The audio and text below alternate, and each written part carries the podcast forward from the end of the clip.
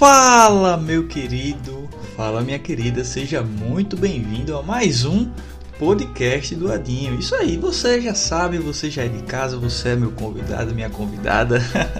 então fique muito bem à vontade, aperte os cintos e vamos com tudo. Então, minha gente, hoje né, nesse episódio em específico, eu tenho um grande tema para abordar com vocês. Na verdade, é um tema que pode ser até um pouco polêmico, né? Pelos pontos que eu vou abordar aqui. Mas, de maneira muito tranquila, eu queria conversar hoje com vocês a respeito de estudos. Né? Eu queria restringir essa temática com uma pergunta: Meu filho não estuda, o que fazer? Então eu acredito que esse podcast em si ele se direciona né, mais para os pais dos nossos alunos, né, ou até mesmo qualquer tipo de pai, mãe ou responsável que venha a estar escutando esse material. Então eu quero que você possa abrir o teu coração, tá certo? Eu não estou aqui de hipótese alguma para dizer como você deve educar o seu filho, até porque eu também não sou pai, não sou mãe, ainda não tive essa experiência. Porém, os pontos que eu quero trazer aqui são pontos pertinentes e que eu observei ao longo de sete anos trabalhando com educação particular, com aulas particulares, de entrar na casa das pessoas, dos nossos alunos, né? ter essa inserção na família deles e perceber isso. Então, eu quero que, por favor, você tenha é, esse olhar carinhoso, ok? Por eu não ser responsável. Eu ainda não tenho essa experiência que talvez você tenha. Mas, como educador, eu quero trazer pontos aqui para a gente fazer essa reflexão. Tudo bem? Então, vamos lá. Meu filho ou minha filha não estuda. O que fazer? Eu já conversei com muitos pais, com muitas mães, né? E, e às vezes essa queixa é muito recorrente. Né? Eu, talvez eu tenha até sido um pouco redundante, né? Às vezes é muito recorrente. Não, de fato é recorrente. Porque ninguém é, nasce sabendo de tudo. E eu creio também que nem todos os pais é, sabem de todos os pontos do que é uma educação entre pai e filho. Estamos todos, todos aprendendo, na verdade. E eu tenho certeza também que no dia que eu for pai, eu vou aprender é, com aquilo que eu estudei em livros ou até mesmo aprender com os próprios erros. Então a gente vai aprendendo devagarzinho mesmo. Isso aí não é nenhum problema. Só que quando se trata de estudos, a gente precisa analisar isso com dois lados da moeda. Então a consequência é o filho que não está estudando. Porém, para que isso venha a mudar, ou seja, essa consequência negativa venha a se tornar uma consequência positiva, a gente precisa analisar e procurar a causa, ok? E essa causa, ela pode ser de dois tipos, ou seja, esses dois lados da moeda aí, que eu quero trazer para a gente pensar um pouco. A primeira causa está na problemática com os pais, e a segunda causa na problemática com os filhos. E ao longo da nossa conversa a gente vai conversar um, é, né, trocar essa ideia. Por que é que os pais são os responsáveis? Porque observe bem, observe bem. É, na verdade, os pais eles reclamam, muitos pais reclamam que os seus filhos não estudam, quando na verdade não estão entendendo que o problema pode estar nele ok? Então isso é, é extremamente recorrente. Eu, como professor particular, já tive muitas situações é, dessa forma. Vamos lá, vamos citar um exemplo. Eu me lembro que eu tive um aluno, menino muito inteligente, só que é, ele não gostava tanto de estudar, mas ele era muito inteligente, ele era muito esperto e na verdade ele precisava de um empurrãozinho aí. E o que acontece? Eu me lembro que esse menino, por ser inteligente e também por ser meio que desleixado, às vezes ele tirava notas boas e às vezes notas péssimas. E conversando com a mãe desse garoto, certa vez ele, nós estávamos, né, os três, eu, a mãe e o garoto, e a mãe começou a, a, a lançar palavras negativas. Não, esse menino é muito burro, ele é desorganizado, ele não entende o assunto, então, olha que interessante. Claro, é uma situação ruim, mas é interessante analisar, porque a mãe estava é, potencializando uma crença limitante que o filho pode ter. Então, a mãe daquele menino estava lançando palavras negativas. E o filho, como tem a mãe com uma alta, uma alta hierarquia emocional, aceita aquelas palavras numa boa, porque é a mãe que está dizendo. Então, isso é um, um um problema invisível, é, essa questão das palavras, né? trazendo aqui num primeiro momento. É, pais precisam lançar palavras positivas aos filhos, mesmo quando as situações não são favoráveis. Mas, Adson, isso é uma mentira? Não, mas é você acreditar no, no potencial que o teu filho tem para que ele venha entender que aquele problema ele é passível de resolução. Ok? Eu tenho um outro caso também muito interessante que eu acho que até eu já contei aqui em um dos podcasts, não, não tenho 100% de certeza. Mas esse aluno, ele se achava muito burro. E uma vez eu conversando com a mãe né, dele, ele me dizendo que o pai, né, o, o esposo dela, fazia uma tortura emocional, aquela coisa toda. E eu comentei com a mãe dele. Eu disse assim: Olha, eu sou professor do teu filho, particular. Mas pode anotar aí o que eu estou te dizendo. Pode vir o melhor professor do mundo e dizer que ele é inteligente. Mas Fulaninho só vai entender que é inteligente quando o pai dele reconhecer isso. Porque os pais possuem essa hierarquia emocional que os professores não possuem. E aí ela entendeu aquela coisa toda. Então as palavras elas possuem um grande poder. Se o teu filho tira uma nota baixa, mostra a ele que ele é capaz de recuperar aquilo. Incentiva, né? Lance palavras positivas. Declare aquilo que você quer que aconteça. Isso é muito importante. Você não contribuir com crenças limitantes. Porque se o teu filho entender que de fato que, que acreditar nessa mentira, né, que ele é burro entre aspas, ele não, ele vai se desenvolver de uma maneira muito lenta. Não vai conseguir galgar níveis maiores aí de, de desenvolvimento, né? Por quê? Porque tem uma crença limitante. E por quê? Porque o pai está alimentando. Tá bom? Então esse é o primeiro ponto. O segundo ponto que eu observo que os filhos eles, eles não estudam, eles têm essa dificuldade, né? Primeiro, porque acreditam nas crenças limitantes que os pais falam, ok? E segundo, porque o filho ele não tem uma rotina rígida. O que é que eu estou querendo dizer? Segundo ponto, vai mais em relação à autoridade dos pais. Né? Às vezes, já. Nossa, eu tenho, eu tenho um exemplo que ele é muito bom como exemplo, mas ele é horrível. Ele foi horrível de, de, de ser vivido. Eu estava uma vez dando aula para um, um, aluno específico, um aluno que eu tenho um carinho enorme, né? Ele pode poder até ser um aluno meio problemático, mas ele é um aluno muito bom. E aí eles come, ele começou a se engalfinhar com a mãe, né? Em, em relação às palavras. E aí ele xingou a mãe. A mãe não fez absolutamente nada. Ou seja, a mãe não tinha autoridade. Aí você me pergunta, mas de fato eu tenho esse problema. Eu acho que meu filho ele é muito solto. Mas a questão não é porque o teu filho é solto, é porque ele não está reconhecendo a sua autoridade. Certa vez eu estava numa live falando para pais de adolescentes também e veio essa pergunta: Adson, como é que o meu filho. Ele, eu tenho um problema com meu filho em relação a isso, como é que eu posso melhorar? O seu filho precisa reconhecer a sua autoridade nas pequenas coisas. Ou seja, não é não, sim é sim. Você vai fazer isso nesse horário, você vai fazer isso naquele horário. O teu filho precisa entender isso, que a, a mãe, o pai tem uma voz de comando e essa voz precisa ser honrada, porque senão vai virar um cabaré, me perdoe aí a, a expressão, vai virar um cabaré a casa. E aí vai fazer o que quiser, mas não pode ser assim. E eu falo isso com muito amor com muita, com muita paciência, porque o que eu já vi de alunos mal criados, nossa, é complicado. Então, como né, é, contornar essa situação? Primeiro, se o teu filho for adolescente, ele precisa é, de, de, um diálogo inicial. Né? Não se resolve nada com excesso de autoridade, com grito, mas sim com diálogo. Nessa idade precisa de diálogo. E você, pai, você que é mãe está me escutando, né, exerça a sua autoridade. Não deixe o seu filho chegar em casa a hora que quiser. Não deixe seu filho fazer o que quiser.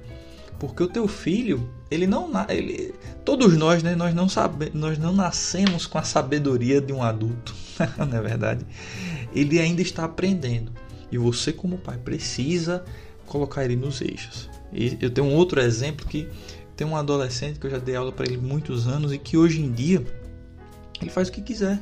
Ele ainda está na escola, mas como eu tenho uma proximidade com, com ele, com a mãe dele, né, via por vez por outra eu estou conversando com a mãe sobre é, sobre o próprio filho, né?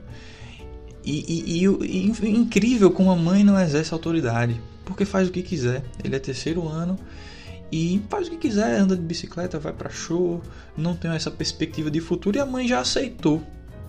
Já aceitou porque não conseguiu construir uma autoridade. E isso é um problema, porque aí os valores invertem, né? Como se o pai ficasse refém do próprio filho. E isso fica a ser cômico, é algo horrível, né? Um outro ponto também que prejudica os estudos dos filhos, a gente já falou sobre as palavras, sobre a autoridade, mas também o tempo de qualidade. Né? O, o pai, muitas das vezes, e a mãe está inserido nessa rotina de trabalho, de compromissos e não está reservando um tempo de qualidade. Mas por que, que é importante um tempo de qualidade? Um tempo onde o pai está para o filho e o filho está para o pai. Porque é nesse momento em que ensinamentos acontecem. Os pais, eles são os primeiros mentores do filho. E o filho não aprende somente com palavras, mas aprende também observando as ações desse pai. Então, pense comigo. Se o pai exige do filho compromisso com a escola, e esse filho vê o pai chegando atrasado em compromissos externos que não necessariamente sejam linkados aí com a vida do filho, né?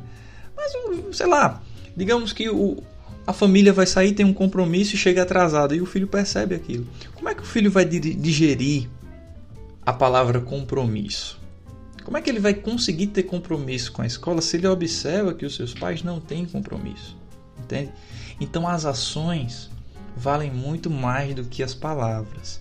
E o teu filho, a tua filha, precisa passar tempo com você para ele aprender através das suas ações, aprender através da forma como você fala, como você se dirige a autoridades, por exemplo. Então, isso é muito importante na criação, não somente as palavras. Entenda que as palavras têm uma importância, sim, tem, mas as ações ensinam mais. Ok? Um outro ponto interessante são os presentes demasiados. Como assim, Atsu? O que é que presente tem a ver com estudo? Entenda, pai, entenda, mãe, que o seu filho ele não está trabalhando ainda. Ele não está sendo remunerado, não está ganhando dinheiro. Mas, trocando em miúdos aí, né?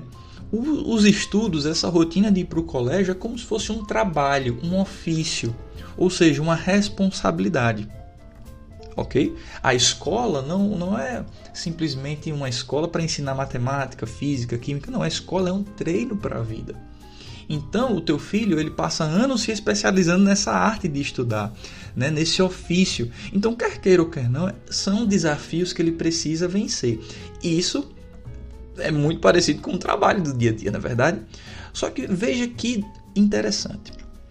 O teu filho trabalha, certo? E digamos que ele não está tirando notas boas. Não está tirando notas boas. A gente não está analisando aqui o, o, a problemática dele, ok? Eu quero trazer primeiro para os pais. Ele não está tirando nota boa.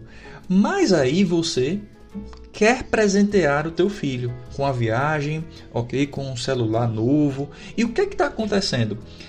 Lá no interior do coração do seu filho, ele está assimilando como essa situação ele não está sendo um bom aluno e independentemente da nota que ele tirar, ele vai ter uma recompensa.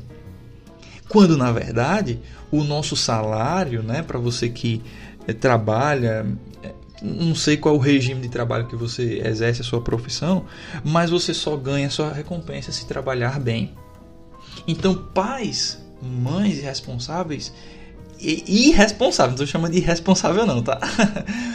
estão de uma certa forma prejudicando, né, essa relação de conquista e recompensa dos filhos.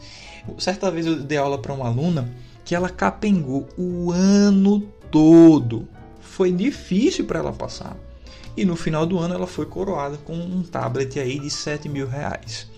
Aí eu te pergunto, independente do poder aquisitivo do pai, não, minha obrigação não é essa, ok? Eu quero analisar o fato com você.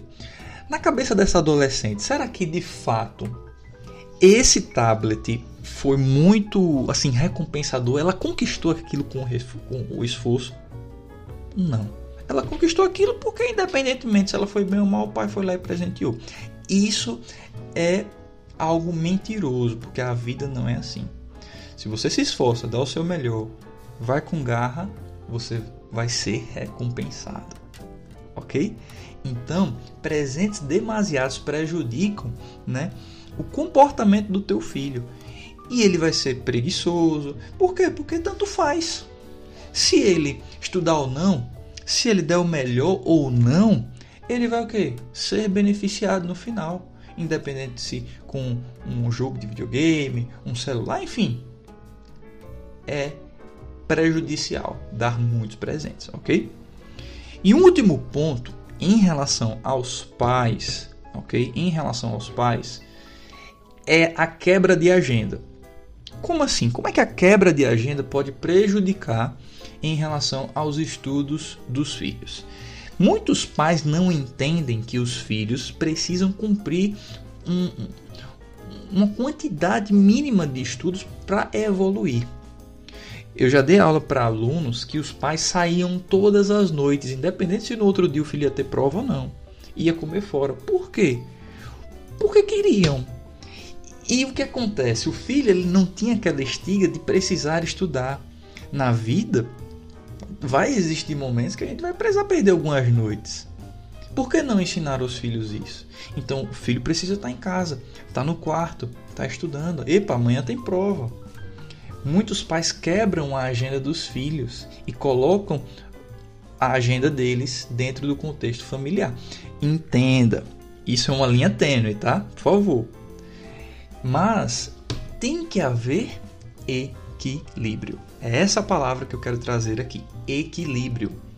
Se essa relação de agendas for equilibrada, o filho vai ficar em casa estudar o que precisa ser estudado e quando for em um final de semana, enfim, um horário mais tranquilo, mais folgado, ele vai aproveitar um tempo com a família, um tempo de qualidade, ok? O que não pode é, digamos, todo dia o pai sair com o filho, sendo que ele precisa estudar. E olha, não, é, não tenha, como é que eu posso te dizer? Não acho que isso é impossível de acontecer. O que acontece muito por aí, ok? Eu estou trazendo casos reais de aulas particulares.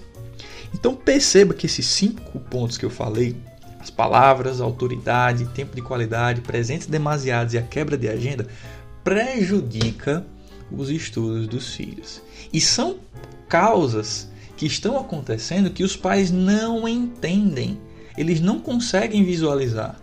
Eles acham que o problema está especificamente na consequência. Não. O filho, a atuação do filho é uma consequência dessa relação. Ok? Esse é o primeiro lado da moeda. Adson, qual é a importância dessa problemática, dessa causa? É quase 95% dos casos. O problema está onde? Na educação dos pais. Eu costumo dizer lá no curso Matemática Interpretativa, né, um curso online que a gente tem, que existem dois tipos de alunos, os competitivos e os não competitivos. E a principal característica de um para o outro, né, o que difere, é a autonomia. Tem muito filho que é mimado. Tá com 14, 15, 16 anos, já podia ter atitudes diferentes, ter uma certa autonomia e é tratado como um bebezinho.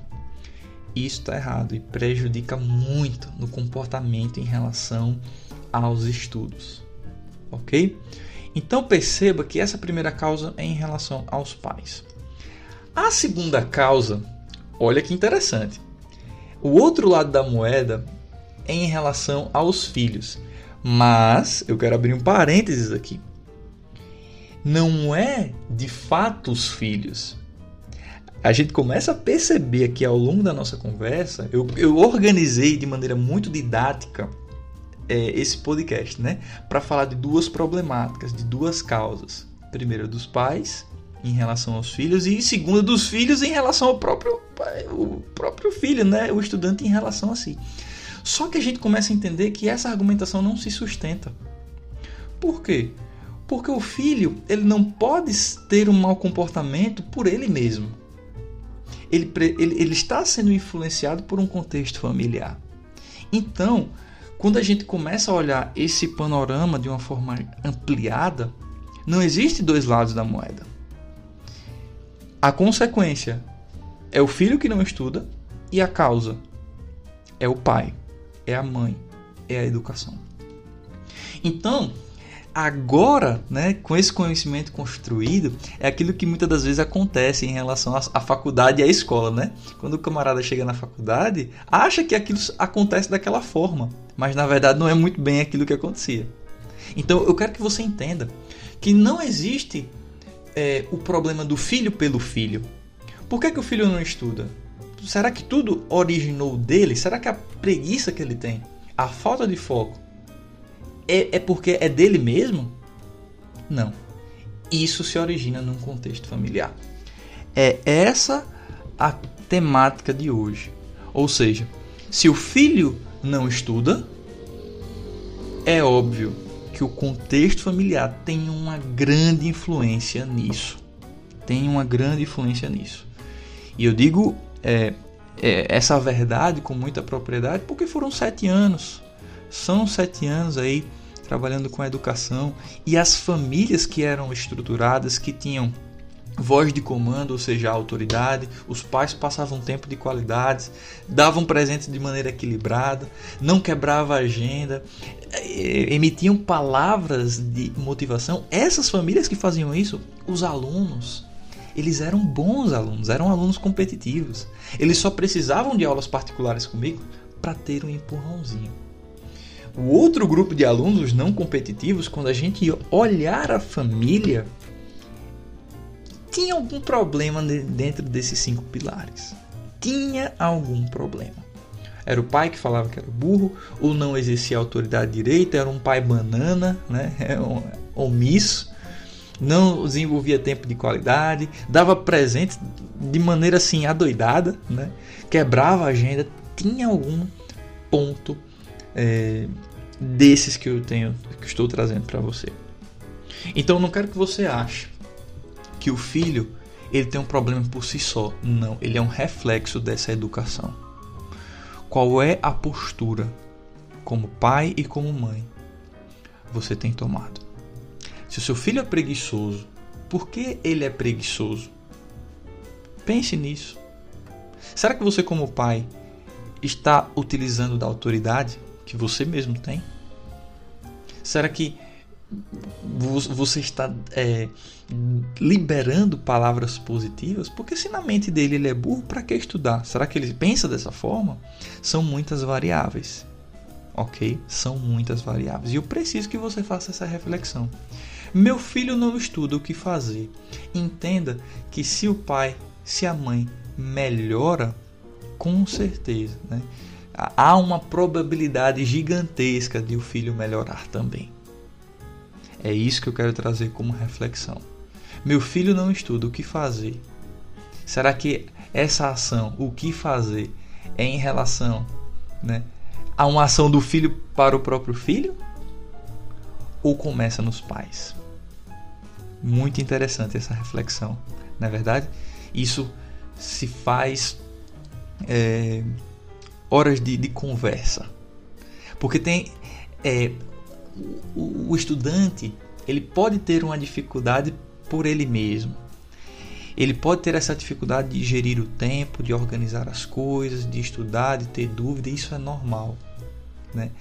Mas quando o comportamento dele está alinhado, ele vence essas dificuldades. O que eu estou querendo te dizer é o seguinte: que existem dois tipos de habilidades, né? dois grandes grupos de habilidades, que são os soft skills e o hard skills.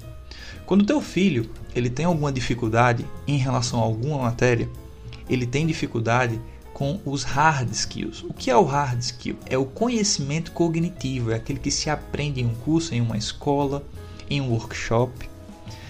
Mas qual é a diferença em relação ao soft skill?